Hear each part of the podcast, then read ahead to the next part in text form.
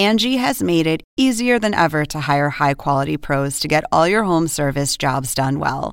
Just bring them your project online or with the Angie app, answer a few questions, and Angie will connect you with local pros who match your specific needs. Or book a service instantly at an upfront price. So join the millions of homeowners who use Angie to care for their homes and get your next home service job done well. Download the free Angie mobile app today or visit Angie.com. That's A N G I.com. Oppenheimer presenta. Llega a usted por cortesía de Banco Falabella. Hablamos mirándote a los ojos.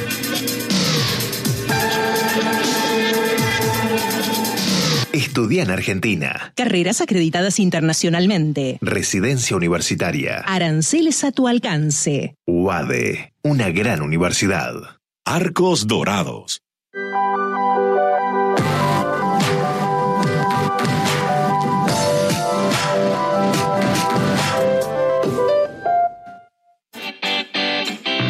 Ingresa en lacaja.com.ar, asegura tu auto y llévate un 15% de descuento por medio año. La caja, así de simple.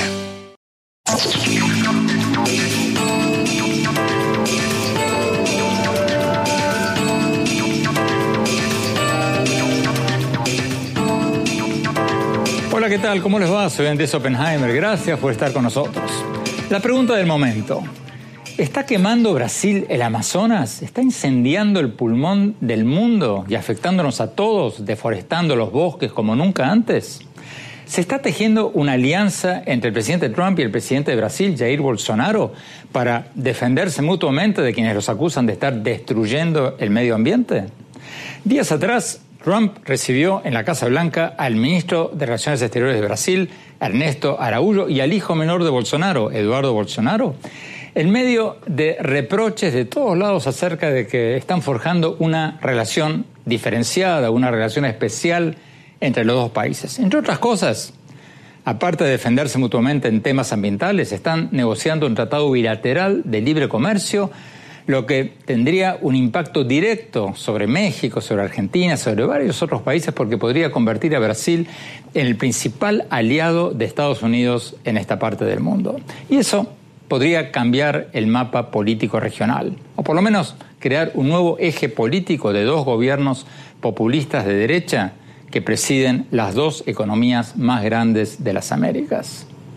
Hoy le vamos a preguntar sobre todo esto al mismísimo ministro de Relaciones Exteriores de Brasil, Ernesto Araújo, el hombre que acaba de estar con Trump. Le vamos a preguntar sobre esta nueva relación especial de Estados Unidos y Brasil, o entre Trump y Bolsonaro, sobre las críticas de que Bolsonaro está destruyendo el Amazonas, sobre las afirmaciones de Bolsonaro de que si gana el kirchnerismo en Argentina en las elecciones de octubre, se viene un gobierno de bandidos, sus palabras, en ese país, y que Argentina va a ir en camino de convertirse en una nueva Venezuela. Y le vamos a preguntar también sobre Venezuela y sobre Colombia y sobre México. Y después analizaremos todos los puntos que acabo de mencionar con dos analistas de primer nivel. Desde Washington nos va a acompañar Javier Sierra, director de comunicaciones de la organización ambientalista Sierra Club.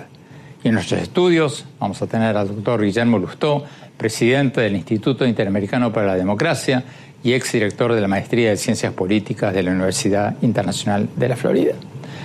Bueno, vamos directamente a la entrevista con el ministro de Relaciones Exteriores de Brasil, Ernesto Araújo. Veamos.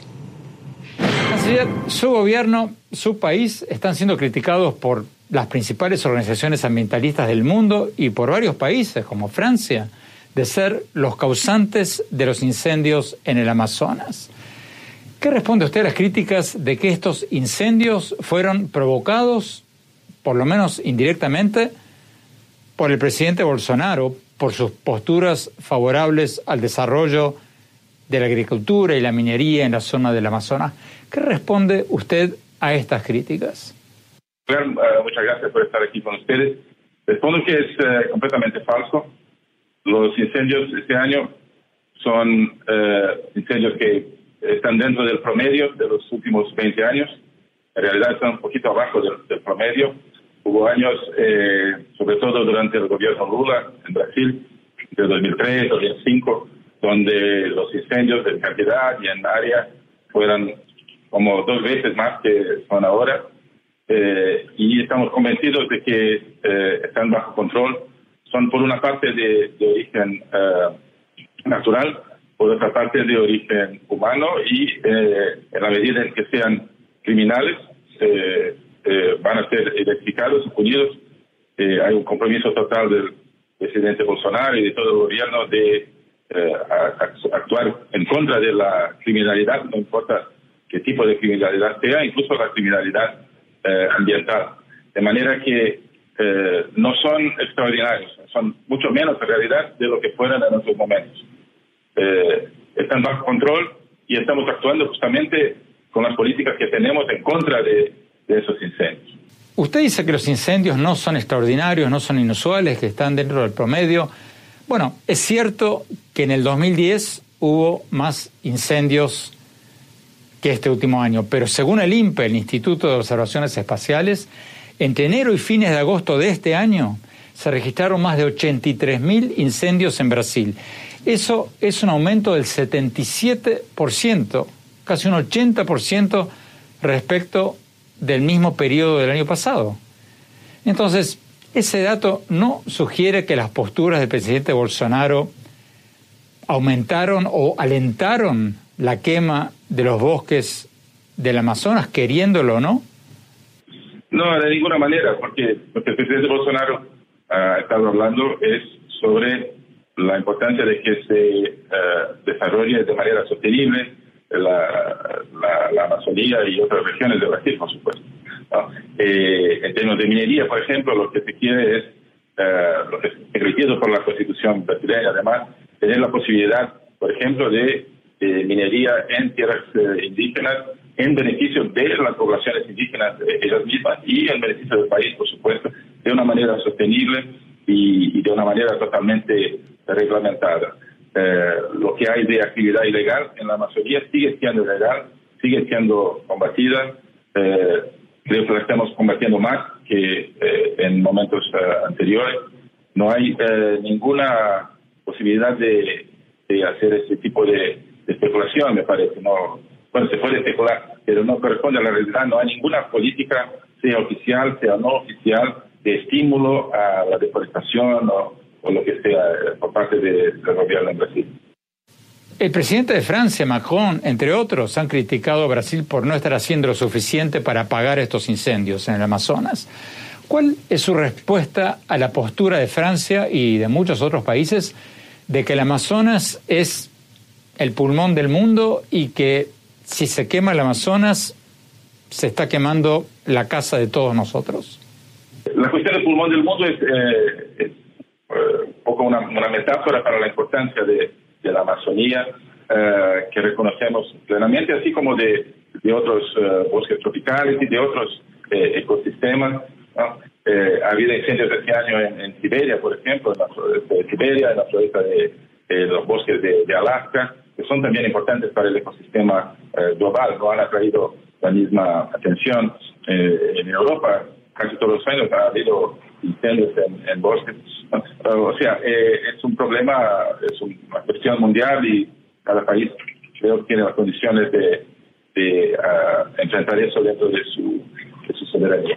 Eh, un, dato importante que no se refiere mucho es que de todas las emisiones de dióxido de carbono en el mundo de origen humano, la, las quemas en los incendios en, en florestas y la los cambios en uso de la tierra, eh, no solamente en Brasil, pero en todo el mundo, son un 11% más o menos de todas las emisiones de, dióxido de carbono. las emisiones de, origen industrial son como un 60% del total, proveniente de combustibles eh, fósiles y otras cosas. De manera que, claro, eh, es importante, pero se hace una, una digamos, un un ruido que no corresponde a la realidad científica de, los hechos, eh, como si el, los bosques, tropicales fueran la única fuente de emisiones de CO2 o fueran las principales, están muy lejos de ser la principal. Eh, la Unión Europea, por ejemplo, emite como un 14% de las emisiones globales. Estados Unidos un poquito más, de un 17%. Brasil emite eh, un 2% de todas las emisiones. Y de esos 2%, dos tercios, o sea, un, 1,3%, algo así, son provenientes de, de incendios forestales y, y De manera que hay que tener esa proporción. ¿no? Eh, lo que queremos mucho es que las cosas se discutan bajo una perspectiva científica, eh, con la cabeza fría, con los números, con las estadísticas, con los mapas satelitales incluso, y no que se discutan a partir de, eh, de referencias en tweets, de, de, fotografías que muchas veces son fotografías de hace 20 años, que, que muestran incendios que a veces no son en la Amazonía. Eh, ha habido personas que eh, ponen eh, fotos sobre eso en, la, internet, que son fotos que, muestran jirafas o elefantes en la, en la floresta, por supuesto no son en Brasil. Eh, o sea, eh, y, creo que los líderes son responsables por, deberían traer eso a un debate científico serio, lo que nosotros estamos, Brasil, presidente Bolsonaro, su gobierno, estamos intentando hacer, que se discuta eso en una perspectiva científica. Lamentamos que algunos líderes eh, no estén actuando de esta manera, que actúen eh, en base a, a, una, a una imagen completamente construida, completamente falsa de la realidad. Tenemos que ir a un corte cuando volvamos la opinión de los ambientalistas sobre lo que nos acaba de decir el canciller de Brasil. Y después vamos a ver lo que nos dijo el canciller de Brasil sobre el futuro de América Latina si gana el kirchnerismo en Argentina, sobre Venezuela, sobre Colombia y varios otros temas. No se vayan, ya volvemos.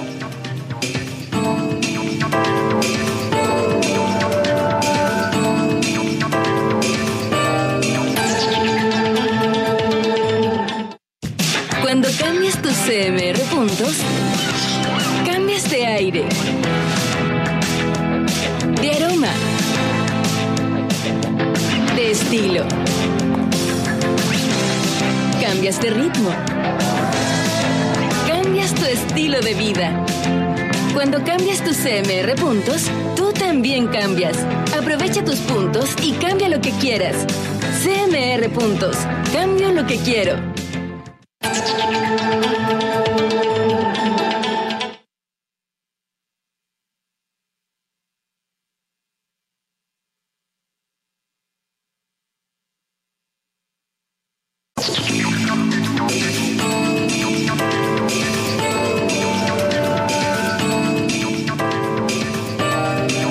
Gracias por seguir con nosotros. Estamos hablando con una de las figuras más importantes de la política latinoamericana, el canciller de Brasil, Ernesto Araújo, quien hace pocos días fue recibido en la Casa Blanca por el presidente Trump. Le preguntamos sobre las acusaciones de que Brasil, su presidente Bolsonaro, están incendiando el Amazonas. Araújo nos decía en el bloque anterior de que hay mucho de hipocresía política, palabras más, palabras menos, en estas acusaciones, porque según él eh, Estados Unidos, Europa y China están enviando muchísimo más dióxido de carbono eh, a la atmósfera que Brasil. Vamos a Washington. Eh, Javier Sierra, director de comunicaciones del Sierra Club. ¿Qué opinas de esto que nos dijo el canciller de Brasil, de que es injusto culpar a Brasil porque según él Estados Unidos produce un 17% del dióxido de carbono que se envía a la atmósfera, Europa un 14% y Brasil apenas un 2%? ¿Qué, qué opinas de esto que nos dijo Arabullo, el canciller de Brasil. Ah, nadie, nadie discute tal cosa, nadie acusa a Brasil de contaminar más que Estados Unidos o la Unión Europea. Simplemente lo que estamos haciendo, de lo que nosotros eh, eh, eh, protestamos simplemente es de que el gobierno brasileño se haya cruzado de brazos mientras ha habido esta explosión tremenda de incendios en el Amazonas, casi casi 80.000, y desde que el señor Bolsonaro dijo que iba a tomar cartas en el asunto, se han generado 2.000 más. Estamos hablando de que la ciudad más grande del hemisferio occidental, Sao Paulo, se hizo de noche a las 3 de la tarde debido al humo de estos incendios que estaban ocurriendo a 2.000 millas al norte de esta ciudad. El, señor eh, eh, canciller estaba diciendo que eh, su administración está haciendo todo lo posible por perseguir estos crímenes, estos incendios provocados, cuando en realidad hemos visto que ha habido un descenso drástico, drástico de las, de las causas penales contra contra este tipo de crímenes medioambientales.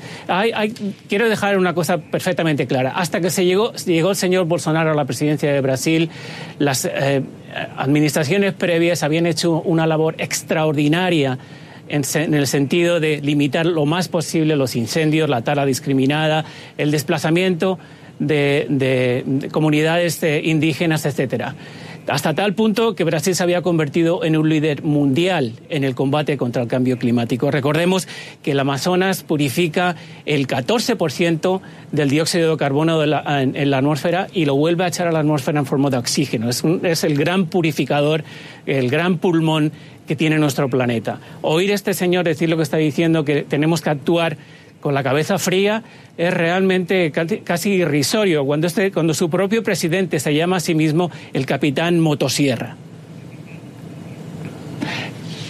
¿Ha habido una marcha atrás de Bolsonaro, eh, de Brasil, del gobierno de Brasil, después de toda esta ola de críticas de ustedes, los ambientalistas y de gobiernos como el gobierno de Francia, o, o no? Porque Bolsonaro declaró una tregua. ¿Dio marcha atrás o, no tanto? Bueno, eso parecía al principio que estaba dando marcha atrás que se estaba dando cuenta de que cruzarse de brazos ante semejante catástrofe ecológica no es, no es realmente lo que, lo que estábamos esperando. prácticamente toda la comunidad internacional, recordemos, sin un Amazonas saludable no se comprende una, civilización humana, no se comprende una lucha contra el cambio climático. Dejemos claro que esta, eh, esta campaña internacional en, pro de la preservación del Amazonas no son solamente palabras huecas. Estamos hablando de que países, sobre todo países europeos, han dedicado miles de millones de dólares. En el caso concreto, miles de millones de dólares en lo que se llama el Fondo Brasil, que es el fondo que se dedica para la preservación del Amazonas. En el caso concreto de Noruega, este país ha donado a lo largo de los años 1.200 millones de dólares al Fondo de Brasil. Alemania, eh, no tanto, pero parecido. Estos dos países, en el momento que el señor Bolsonaro empezó a incumplir sus compromisos eh, ecológicos internacionales, suspendieron esta ayuda, esta ayuda internacional. Al mismo tiempo, la Unión Europea, varios países, Francia, Alemania, Irlanda, etcétera, amenazaron al señor Bolsonaro con eh, suspender este acuerdo eh, comercial importantísimo entre la Unión Europea y Mercosur, por supuesto Brasil es parte de Mercosur, y que ahora mismo al resto de los líderes de la región los tiene con el alma al vilo, esperando al que el señor Bolsonaro no vuelva a reventar, no vuelva a su retórica nacionalista y a sus insultos a líderes internacionales.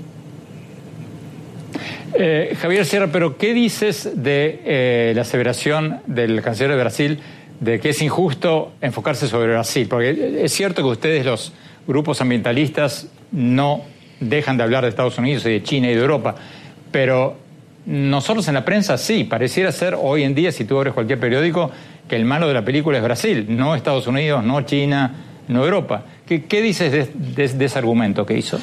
Bueno, empecemos eh, con un, con un refrán de la Biblia, el que siembra vientos recoge tempestades. Durante toda la campaña política, el señor Bolsonaro se presentó ante la sociedad brasileña y ante la, sociedad internacional como un eh, liberador de las riquezas del Amazonas, entrar a saco y eh, tratar de conseguir riquezas efímeras a costa del futuro de la juventud brasileña y de la juventud del resto del mundo. Estoy totalmente de acuerdo que eh, el Amazonas no es el único bosque pluvial, el único bosque eh, virgen que está eh, quemándose, ni muchísimo menos. Y nadie acusa solamente a Brasil de ser, de ser los únicos.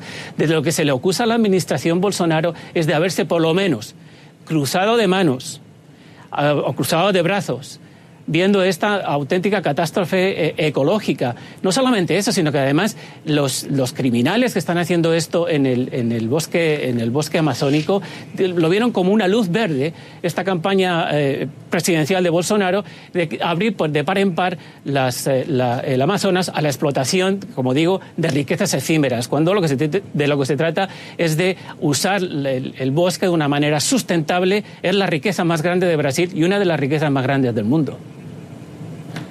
Javier Serra, muchísimas gracias. Tenemos que ir a un corte. Cuando hablamos, seguimos con el canciller de Brasil. Le vamos a preguntar sobre la posibilidad de un triunfo kirchnerista en Argentina, sobre Venezuela, sobre Colombia. Y después, mi opinión sobre todo esto. No se vayan, ya volvemos.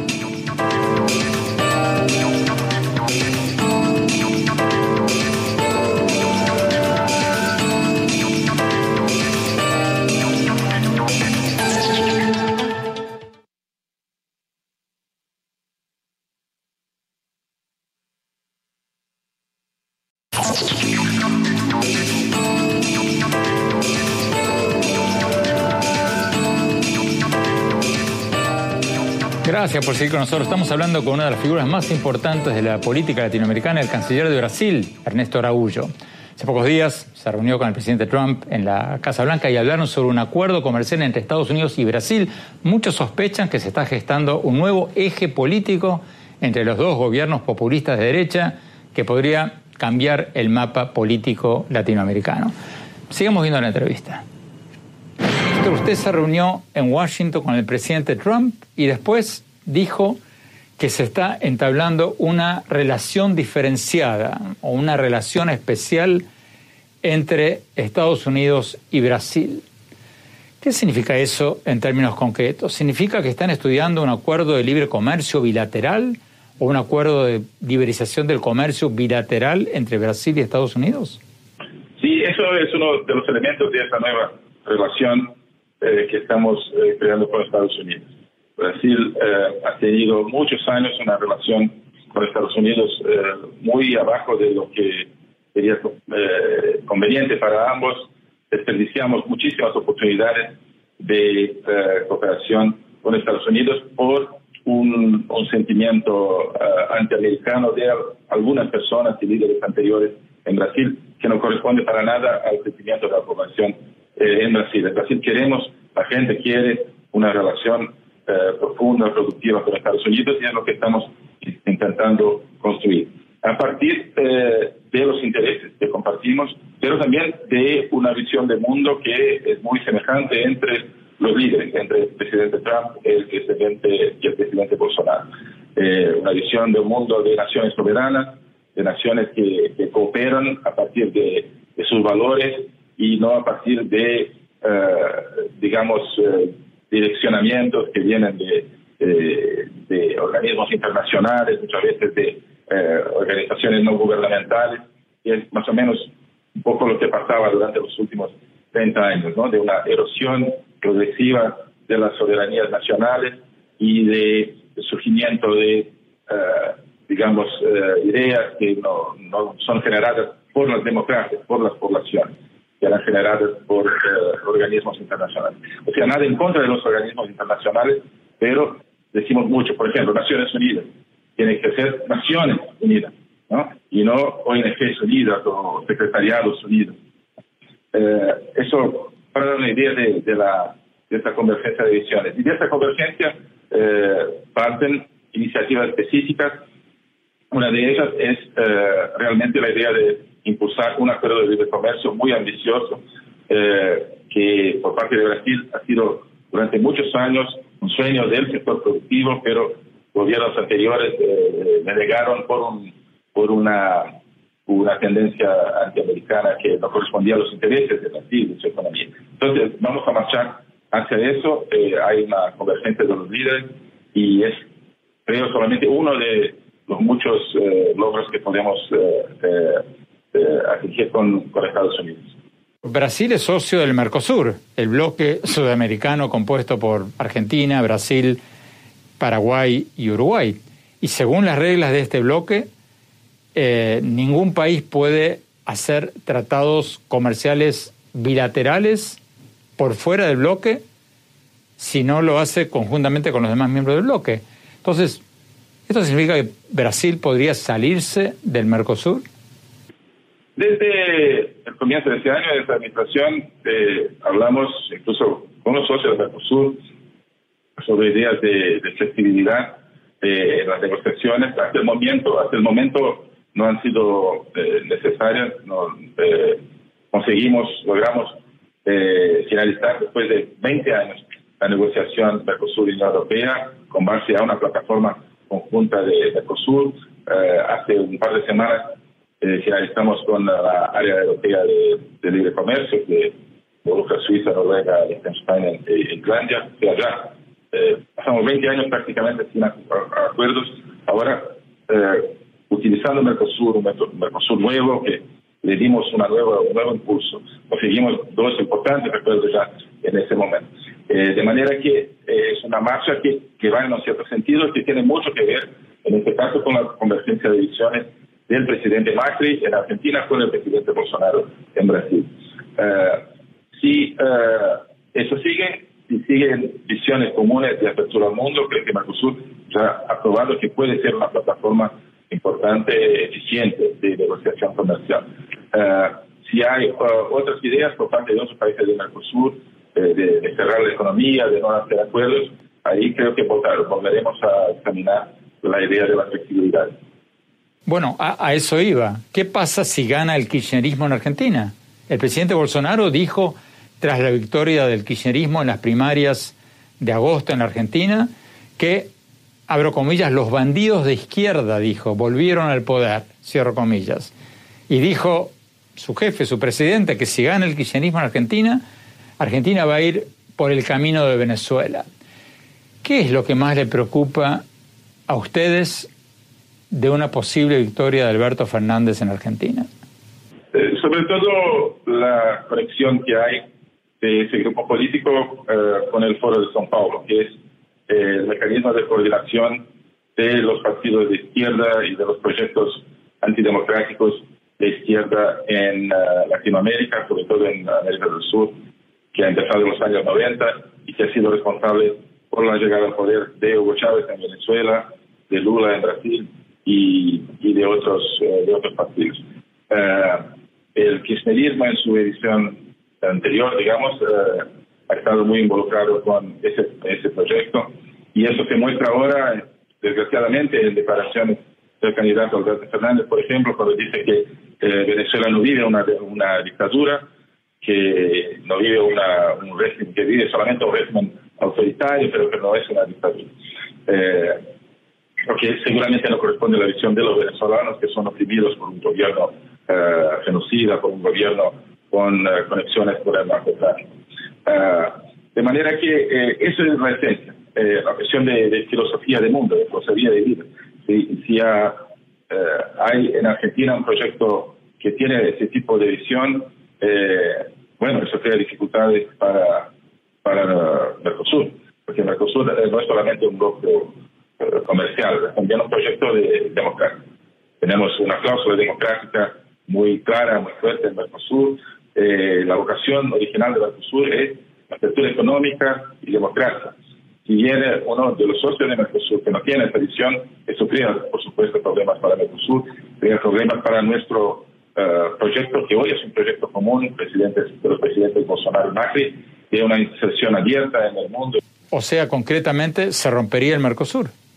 Eso tendría que ver las consecuencias que, que habría. Pero eh, justamente hace el año pasado, cuando eh, el presidente Bolsonaro fue, eh, ganó las elecciones, empezamos a, a pensar el programa. Se escuchó mucho si el Mercosur era el instrumento ideal para la inserción internacional competitiva de Brasil en el mundo. Y había muchas personas que, con buenos argumentos, decían que no, porque el Mercosur venía de un histórico, sobre todo del periodo donde, Brasil estaba bajo eh, eh, Lula y Argentina bajo el cristianismo, donde Mercosur eh, no existía como Mercosur, porque no había integración interna, se, elevaban, se levantaban barreras entre los socios y no se negociaba con terceros y además se apoyaban gobiernos no democráticos como en, como en Venezuela. Ese Mercosur lo pusimos de lado y hicimos intentar eh, renovar el Mercosur. Y creo que lo conseguimos, lo logramos. Eh, volviendo a la vocación, como decía, del Mercosur, de democracia y de apertura al mundo. Y eso lo consolidamos a lo largo de esos ocho meses, ya con dos importantísimos eh, acuerdos. De manera que, yo digo que el Mercosur no es solamente un nombre, no es solamente un, un logotipo. El Mercosur es un proceso, es un mecanismo de integración competitiva y democrática en el mundo. De manera que si uno de los principales socios, todos son socios importantes, si uno de los socios de Mercosur no tiene esta concepción, hay que ver qué hacer. Doctor Guillermo gustó ¿qué impacto tendría este acuerdo de libre comercio muy ambicioso, según dice el canciller de Brasil, entre Brasil y Estados Unidos. ¿Qué impacto tendría en América Latina? Un impacto muy, muy grande, porque siempre Brasil ha sido un socio estratégico para Estados Unidos. Lo que ocurre es que una cosa es el socio estratégico en la década del 50, con otros valores, y otra cosa es un socio estratégico entre Bolsonaro y Trump. ¿Cuál es la diferencia? las ideas de Bolsonaro y de Trump. Entonces, ¿cuál podría ser el impacto? Eh, yo no sé si realmente tomarán la medida de la pérdida de formas entre Alberto este, Fernández y Bolsonaro en cuanto a amenazar y romperse del Mercosur, sí gana el, kirchnerismo, y otra es que realmente quieran irse del Mercosur para un, convenio directo con Estados Unidos de libre comercio. ¿Qué impacto tendría eso, por ejemplo, sobre México? México es un muy especial, porque México es un mal socio, pero es un socio inevitable de Estados Unidos. Y yo creo que en algún momento habrá que analizar a fondo qué es lo que pasa en México, porque México tiene un nivel de pobreza elevado, tiene un problema, eh, un sistema político que está en, complicado, una situación complicada, y creo que eh, inevitablemente Estados Unidos seguirá siendo socio de México a pesar de su relación con Estados Unidos, con Brasil. Tenemos que ir a un corte. Cuando volvamos, Seguimos hablando con el canciller de Brasil, vamos a preguntarle sobre Venezuela, Colombia, todo lo que está pasando en la región. No se vayan, ya volvemos.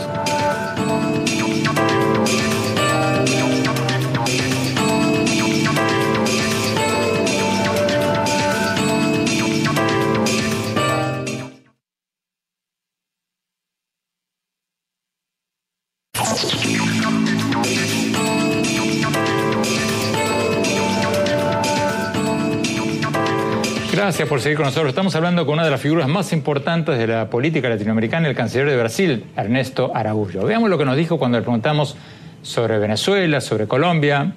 Sigamos con la entrevista. ¿Hasta qué punto le preocupa a Brasil la reciente declaración de un grupo de guerrilleros de la FARC de Colombia que decidieron romper los acuerdos de paz y retomar las armas? ¿Es algo que le preocupa a Brasil?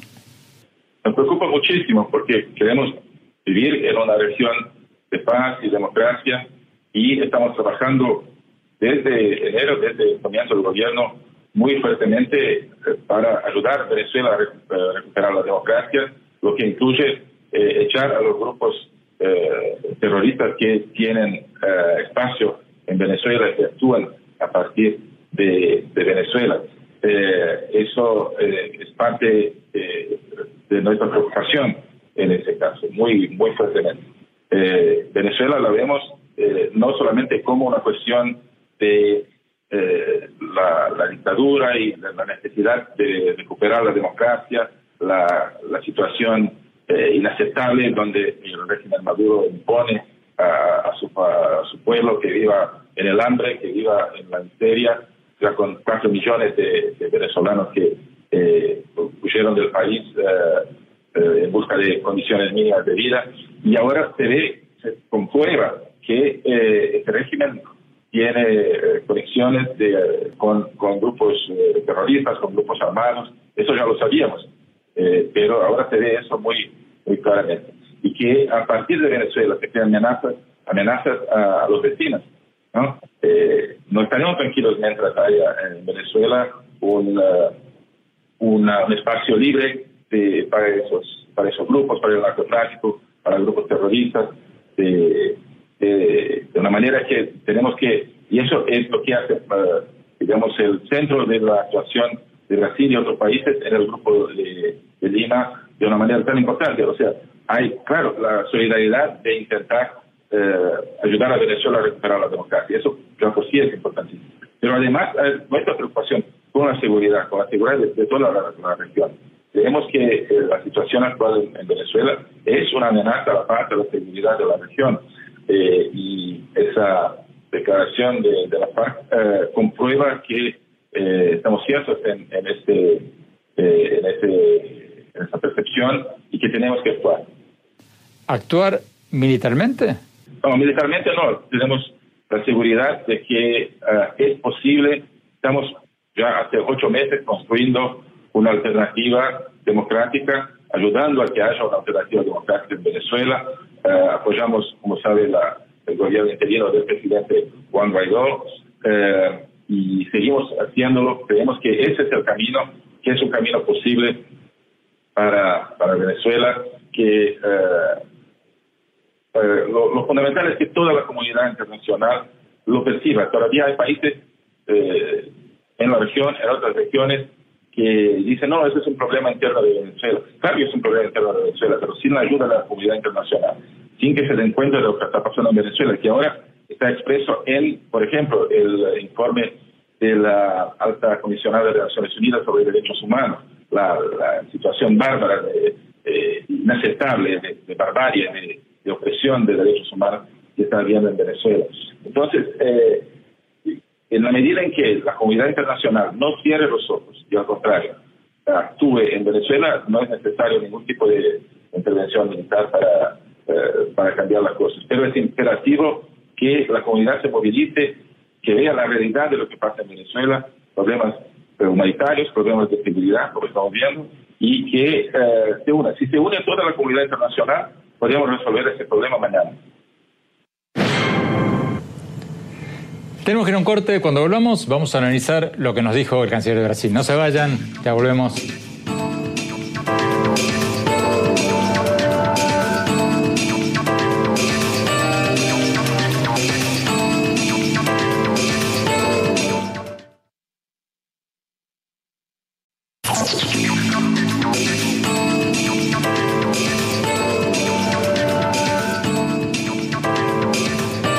Gracias por seguir con nosotros. En los bloques anteriores, el ministro de Relaciones Exteriores de Brasil, Ernesto Araújo, nos dijo en esta entrevista eh, que Brasil y Estados Unidos están negociando un acuerdo de libre comercio muy ambicioso. Sus palabras sugirió también que si gana el kirchnerismo en Argentina, Brasil podría retirarse del Mercosur, el bloque de libre comercio entre Argentina, Brasil, Paraguay y Uruguay. Doctor Guillermo Lustó, usted lo escuchó al canciller de Brasil. ¿Se rompe el Mercosur? Yo creo que todo esto que ocurre, estas discusiones hay que meterlas dentro de lo que pasa en el mundo, que la gente no mira lo que pasa en el mundo. El, nivel de incertidumbre que hoy tiene el mundo respecto a, qué es lo que viene asemeja a la época de la entreguerra, después de la Primera Guerra Mundial y la Segunda, en la que la incertidumbre era total. Y yo creo que acá hay muchas declaraciones, muchas cosas y, y una gran hipocresía. ¿Por qué? Porque realmente yo creo que Brasil quiere romper el Mercosur. ¿Sí? Sí, yo creo que lo quiere romper porque prefiere cortarse solo. Ir con Estados Unidos, hacer un acuerdo de libre comercio con Estados Unidos. Después, después de haber conseguido el triunfo del Mercosur con el pacto con la Unión Europea y haber comenzado un, tratado de libre comercio, creo que Brasil le, convendría, o por lo menos así lo manifiesta su gente, irse del Mercosur y negociar mano a mano con Estados Unidos. La dificultad es si lo va a poder hacer con Estados Unidos, porque hemos visto muchas veces actitudes de, Trump, amenazas de Trump que nunca se han cumplido, y en estos casos puede ser lo mismo, que ese convenio nunca lo consigan. Pero si, si Brasil consigue ese convenio con Estados Unidos, seguramente va el Mercosur. ¿Qué pasa entonces con Argentina? ¿Qué pasa con Paraguay? ¿Qué pasa con Uruguay? Porque Brasil es el principal mercado de exportación de Argentina y parte de eso se debe a las tarifas bajas del Mercosur. Si se desintegra el Mercosur... Primero, yo creo que no va a conseguir el Tratado de Libre Comercio con Estados Unidos. Es una amenaza o una promesa de los dos presidentes que, que piensan muy similares. No lo van a conseguir, no es nada fácil.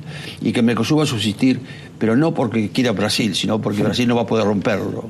¿Por qué crees que no van a poder lograrlo?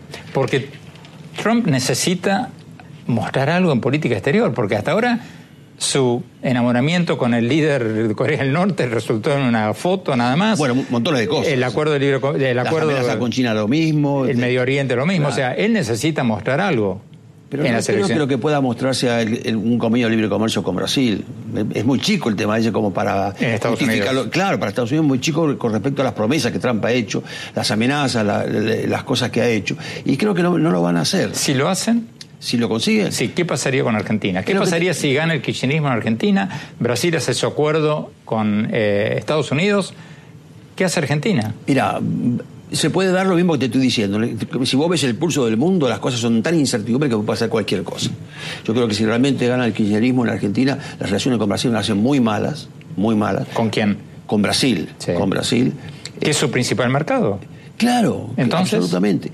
No sé, yo lo que no entiendo, porque no sé nada de comercio exterior, pero creo que Argentina ha puesto demasiadas eh, esperanzas en el tratado con Europa y que esperan concretarlo. Pero ahí tiene aliados como Francia que se enfrentan con Bolsonaro. Eh, eh, realmente no sé eh, las posibilidades reales, porque como te digo, el mundo hoy está lleno de incertidumbre, no, puede, no tenés ninguna incertidumbre. Empezando por si Trump va a ser reelecto el año que viene. Que además es muy chico el tema Creo que en todo el mundo hay un problema de incertidumbre en cualquier cosa. Hoy está pendiente Gran Bretaña. Gran Bretaña, con el Brexit de España, que, que, tiene hoy dos partidos extremos que intentan acercarse al medio, como el Vox y Podemos. En Italia, donde el primer ministro viene de un centro derecha y ahora se pasa a un centro izquierda. Es decir, el mundo está cayéndose. Vamos a estar entretenidos. Vamos a ir un corte rápido y mi opinión sobre todo esto que hablamos hoy con el canciller de Brasil. No se vayan, ya volvemos.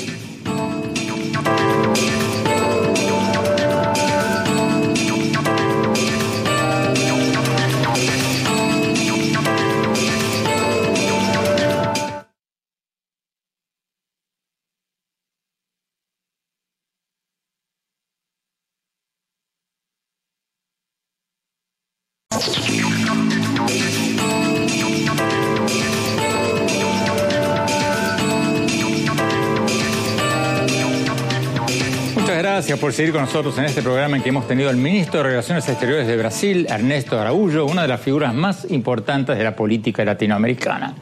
Mi opinión sobre el tema con el que abrimos el programa. Si Brasil está quemando el Amazonas, el pulmón del mundo, y si el presidente populista de Brasil, Jair Bolsonaro, es culpable de haber alentado estas quemas de bosques por haber dicho públicamente que Brasil tiene que aumentar la explotación agrícola y minera de la región amazónica.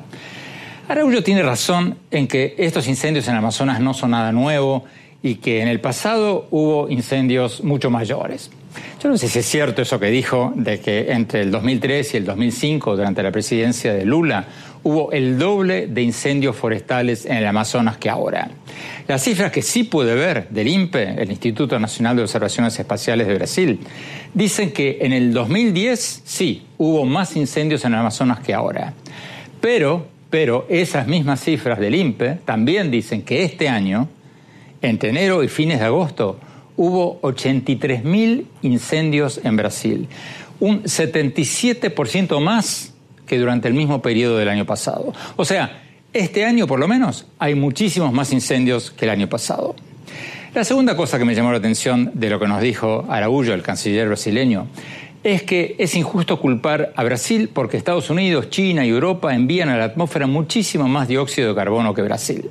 Según nos dijo el canciller de Brasil, las emisiones de origen industrial de Estados Unidos, China y Europa representan de lejos la mayor parte de las emisiones de gases tóxicos del mundo, mientras que las emisiones por la deforestación en Brasil, según él, representan menos del 2%. Mi opinión sobre todo esto, bueno, es cierto que las emisiones de gases tóxicos de Estados Unidos, China y Europa son mucho mayores que las de Brasil. Y creo que nosotros los periodistas tendríamos que poner las cosas en contexto. Y cuando hablamos de los incendios en el Amazonas tendríamos que recordar a nuestras audiencias que los países más ricos, Estados Unidos, China, Europa, son los que más contaminan la atmósfera y que el presidente Trump, por ejemplo, se retiró del Tratado de Cambio Climático de París y dejó la silla vacía en su reciente sesión de la reciente sesión del G7 sobre el cambio climático en Francia. Pero Bolsonaro también tiene parte de la culpa. No puede hacerse la víctima. Primero, porque Brasil ha recibido miles de millones de dólares de ayuda internacional del Amazon Fund, del Fondo Amazónico en los últimos 20 años, para ayudar a preservar el Amazonas porque la selva amazónica ayuda a limpiar la atmósfera y el mundo le ha dado muchísimo dinero a Brasil para que la cuide. Entonces, Bolsonaro no puede hacerse la víctima y decir que los países industrializados no tienen autoridad moral para pedirle nada a Brasil. Brasil asumió un compromiso con el mundo a cambio de ese dinero de hacer un uso comercial sustentable del Amazonas, sin matar los, bosques. Y Bolsonaro también tiene la parte de la culpa por estos incendios por haber incitado indirectamente a los que están quemando los bosques del Amazonas, al decir durante su campaña y también ahora como presidente que hay, hay que usar más tierras amazónicas para la agricultura y la minería y al ridiculizar constantemente a los ambientalistas. Las palabras de los presidentes tienen consecuencias. Un presidente no puede decir cualquier cosa. Es como cuando Trump tuitea un comentario de tintes racistas contra los mexicanos y luego un loquito como el asesino de Texas, del Paso, sale a matar eh, mexicanos como pasó recientemente en Estados Unidos. Los presidentes tienen que medir sus palabras y Bolsonaro claramente no lo ha hecho. Él es parte del problema y tiene que ser parte de la solución. Bueno, se nos acabó el tiempo. Gracias por habernos acompañado y no se olviden de visitarnos en mi blog, andresopenheimer.com. Si se registran ahí, les vamos a dar un extracto del primer capítulo de mi libro Sálvese quien pueda y van a poder ver mis recientes columnas del Miami Herald y nuestros más recientes programas de CNN. Les recuerdo la dirección es andresopenheimer.com y síganos en mi Twitter en arroba Oppenheimer en Facebook y ahora también en Instagram en Andrés Oppenheimer Oficial. Gracias por habernos acompañado. Hasta la semana próxima.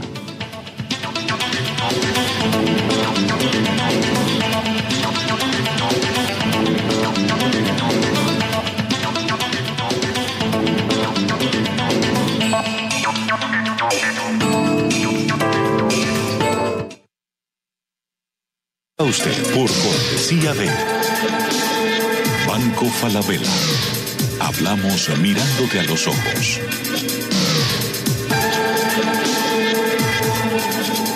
Estudia en Argentina. Carreras acreditadas internacionalmente. Residencia universitaria. Aranceles a tu alcance. UADE, una gran universidad. Arcos Dorados.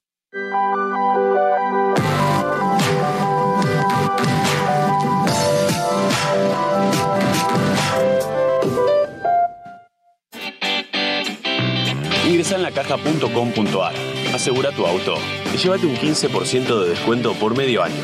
La caja, así de simple.